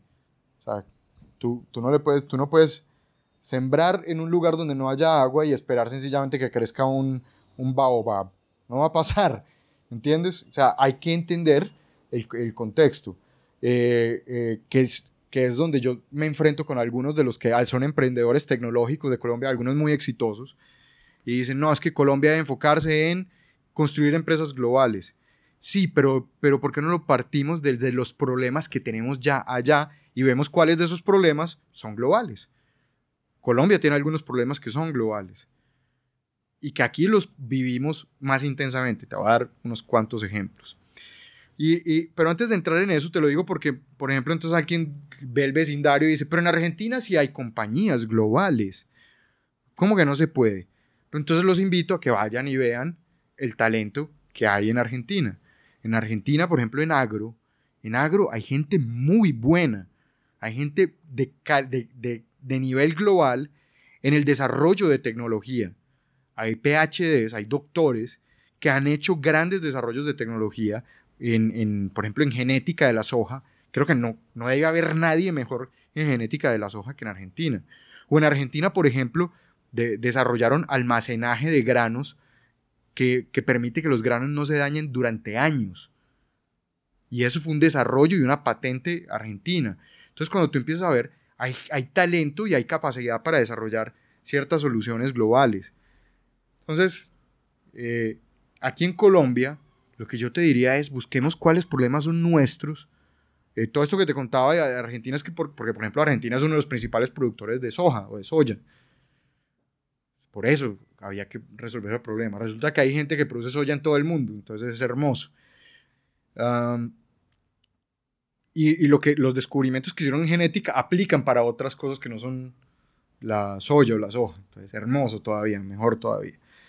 Entonces, volviendo al, caso Colombia, cuando yo ponía el caso de San Andrés, cuando tú te gastas en subsidios en 10 años 2 billones de dólares para para subsidiar la energía en San Andrés, pues hay una oportunidad enorme porque cualquier cosa que baje ese costo, hay enorme valor en eso. O sea, sabes que si tú bajas a la mitad de eso, lo bajas en un billón de dólares, pues hay una oportunidad de mínimo, eh, no sé, digamos el 1%, hay una oportunidad de, de 10 millones de dólares ahí. Y yo creo que tú eres capaz de cobrar más del 1 por, por bajar a la mitad del costo vamos a otros problemas locales que solo tiene Colombia, pero sufren en otras partes del mundo. Porque el tema de eficiencia energética en las islas lo sufren todas las islas del mundo. Y resulta que hay un comportamiento de islas, y es que las islas son también aquellos pueblos o poblaciones que están aisladas o lejos de las, de las ciudades grandes o de la infraestructura eléctrica. Entonces en Colombia, por ejemplo, un pueblito en el Putumayo, o en, en, en Perú un pueblo en la Amazonía, o en Argentina, un pueblo en la Patagonia, funciona como una isla, está lejos de la infraestructura, entonces es costosísima la energía. Así que... Y la basura. Y, la, y sacar la basura, que es otro problema de, de las islas. Es carísimo eh, eh, deshacerse de, de, la, de, la, de la basura, entonces la economía circular da un montón de oportunidades de recuperar la, la basura, de convertirla en algo. Eh, entonces, son oportunidades que cuántos lugares no están en la misma condición. Islas o el equivalente a una isla. Vamos a otros problemas. Colombia ha sufrido por eh, aftosa, porque es un problema, la fiebre aftosa es un problema del ganado y que lo sufre globalmente. Si tú logras detectar tempranamente una, una res con, con, con aftosa, te libras de que esa res contagie muchas más res con, eh, reses con aftosa que finalmente probablemente o se mueran o no las puedas vender o las tengas que sacrificar, tengas que matarlas. ¿Cuánto dinero te ahorras si tienes un, una tecnología de detección temprana de aftosa? Aquí hay un instituto en, en, Medellín, que es el Instituto Colombiano de, de Medicina Tropical, que tiene un grupo de investigadores que viene trabajando hace 25 años en entender la detección temprana de la fiebre aftosa, porque es una enfermedad tropical del ganado. Hay allá suficiente conocimiento para lanzar un, una prueba de detección temprana en campo de fiebre aftosa, que no implique sacarle sangre al animal y mandar a un laboratorio, sino probar en campo, que si logran desarrollarlo, le sirve a todos los países del mundo que tengan fiebre aftosa, empezando por Brasil, India y, bueno, y ya puedo seguir. Entonces, cuando yo te digo este tipo de cosas, es, ¿por qué no nos enfocamos en resolver problemas locales que, que, sean globales, pero primero resolvamos el local? Porque el problema lo tenemos aquí, el cliente lo tenemos a, a una llamada de distancia, a un, a un viaje en auto de, de, 30 minutos o de un par de horas de distancia. Eh, entonces, yo creo que hay que empezar de, esa forma. Creo que las mejores oportunidades de construir compañías globales desde Colombia es si encontramos problemas locales que tengan aplicación global. No buscar problemas globales que no entendemos.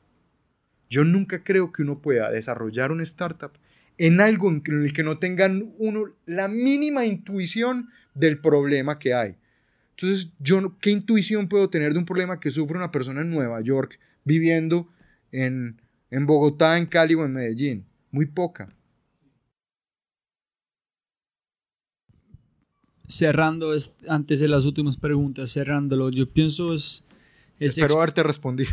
No, no, es súper es, pensando, explorando oportunidades. Estoy, tengo esta batalla en mi mente, es, you know, Elon Musk pensando en el futuro, pensando grande, Steve Jobs. Pero como tú dijiste, yo me imagino Jeff Bezos, todos arrancaron pensando, explorando una oportunidad pequeña que ellos vieron, y cada vez la oportunidad están cambiando algo diferente antes de Marte están en su, en su visión. Pero Elon Musk, su viaje, sus libros, PayPal, este fue un proceso de años y años de explorando oportunidades para finalmente entender que algo en Marte que fue su, con su pasión de espacio. Pero todos arrancaron con una exploración ¿Cuál fue la primera empresa de Elon Musk? Fue un directorio local. Zip2, creo que era que se llamaba. Y Zip2 era un un directorio de negocios locales, que después se lo vendió, no me acuerdo si fue a Altavista, ya no me acuerdo a quién se lo vendió. Ese fue el primero. Y era una, era, era una pinche página web con que tenía, en tecnología no tenía nada sofisticado. Entonces, uno empieza por donde pueda tener resultados prontos. Porque parte de que lo que me hizo falta decir más temprano en una de las preguntas que me dijiste es cómo logras que esto funcione ¿Cómo logras que esto realmente empiece a funcionar en una cultura y es teniendo éxitos tempranos? Porque el momentum genera momentum. Cuando tú tienes resultados, le apuestas y eres capaz de asumir mayores riesgos.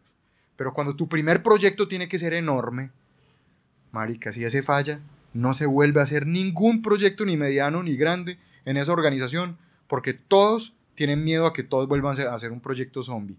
Cuando en cambio tú haces un proyecto en el que sabes que vas a ganar sí o sí, porque no es tan sofisticado, no, hay, no es tan difícil sacarlo al mercado, no es tan, tan fuerte en generar una disrupción, pero sabes que va a tener éxito en engagement, en adopción, en todo esto, pues te vas a animar a hacer el segundo y después te vas a animar el tercero.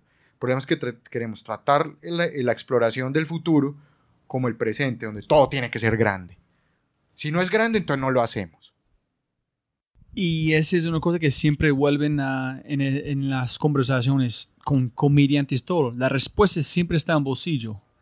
Solamente tiene que ir lejos para saber que no está allá en volver a su bolsillo. ¡Ay, qué es la respuesta! Exactamente. Entonces, es una respuesta fácil. Lo difícil es mantenerse y acelerar el proceso de aprendizaje en explorar. Porque momentum begets momentum vez tiene resultado y dice, hey, esto de explorar funciona, exploremos un poco más. Y más rápido. Y más rápido. Aprendimos cosas además, aprendimos cómo conversar, aprendimos cómo llevar una sesión de, descubrimiento.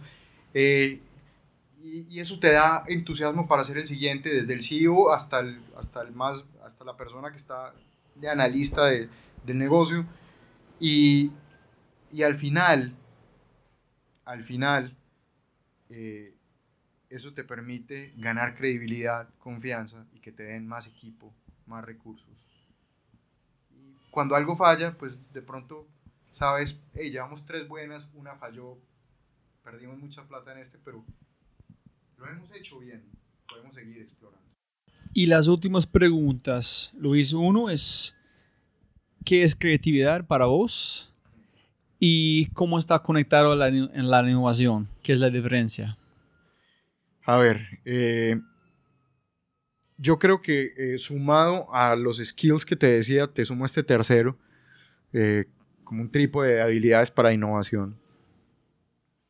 Te dije la curiosidad, te dije la persuasión, o ser un buen storyteller, digamos. Y, y, te sumo la creatividad. Pero la creatividad, entonces te, te la pongo en, esta, en este sentido. Para mí la creatividad es la posibilidad que tienes tú de desamarrar los modelos mentales que tengas para enfrentar un problema. Esa es, esa es mi visión de la creatividad. Esa está muy buena. Y creo que es lo que más nos jode cuando estamos enfrentando la innovación es que estamos enfrentándonos a una pregunta que no tiene respuestas. Y lo que tratamos es de ver qué sabemos ya para respondernos esa, esa pregunta. Y lo que necesitamos es preguntas nuevas. Necesitamos un conocimiento, necesitamos abordarlo con ojos nuevos. Y la única forma de hacer eso es dejar los modelos mentales a un lado cuando abordamos el problema. Y otro que dijo el hombre de Singularity, desaprender, que es la cosa más complicada. En la más intelectual, más complicado desaprender. Exactamente. Entonces, eh, ¿qué te digo? Persuasión, Lo, mejor, y la mejor curiosidad y, ser- desaprender. Y, y desaprender. Y desaprender, que para mí es mi interpretación de ser creativo. Si puedes poner una cartelera enorme enfrente del aeropuerto de Dorado, gigante, todo el mundo van a ver despegando, aterrizando, ¿qué mensaje vas a poner en esta cartelera por todo el mundo? Eh, mira, pondría. Pondría algo en, en estas líneas. Haz algo útil hoy, así no sea grande.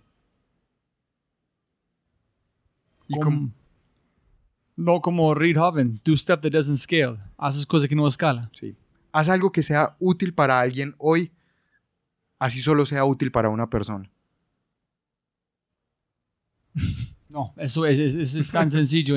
Si toda la gente escuchando, si no has leído el, um, what is it, uh, Thousand Fans, piensas de Kevin Kelly, es como hablando solamente, si puedes encontrar mil fans, como hinchas o fans. Sí, claro, lo, cono- conozco su teoría.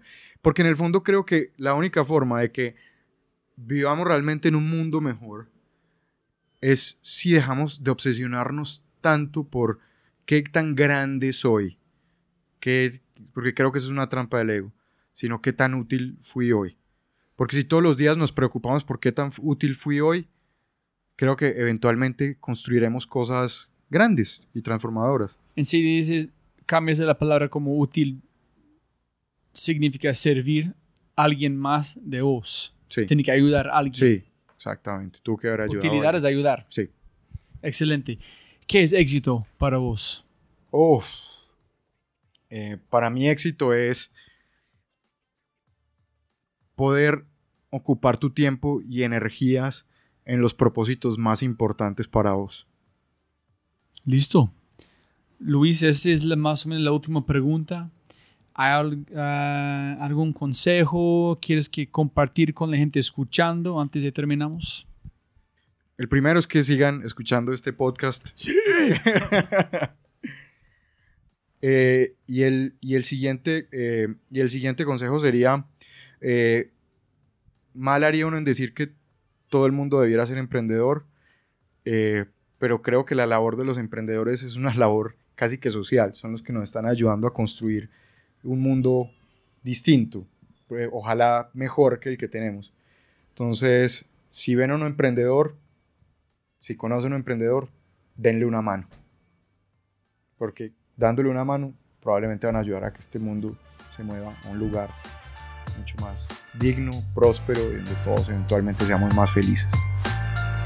Y con ese dicho, siempre se puede ganar más plata, pero no más tiempo. Muchísimas gracias, Luis. Un abrazo y gracias por todo. Si todavía estás escuchando, como siempre tú eres familia. Gracias. Muchas gracias. Como siempre, más importante de todo, los invitados. Este podcast no es sobre ungringolo.co. Este podcast es sobre la calidad de gente que habla hispana. Entonces, por favor, si tienes un momento, mejor dicho, toma un segundo si estás escuchando ese momento y deja un comentario en la página de Facebook, mi página, cualquier lugar. Dice, gracias Luis por esta información tan espectacular. Muchas gracias Luis. Eso es, yo no quiero nada, solamente por favor comparte este episodio diciendo gracias a Luis. Síguenos para decir gracias a Luis. Ahora en la página de www.thefryshow.com. Y como siempre te quiero mucho, les quiero mucho. Un abrazo fuerte. Chao.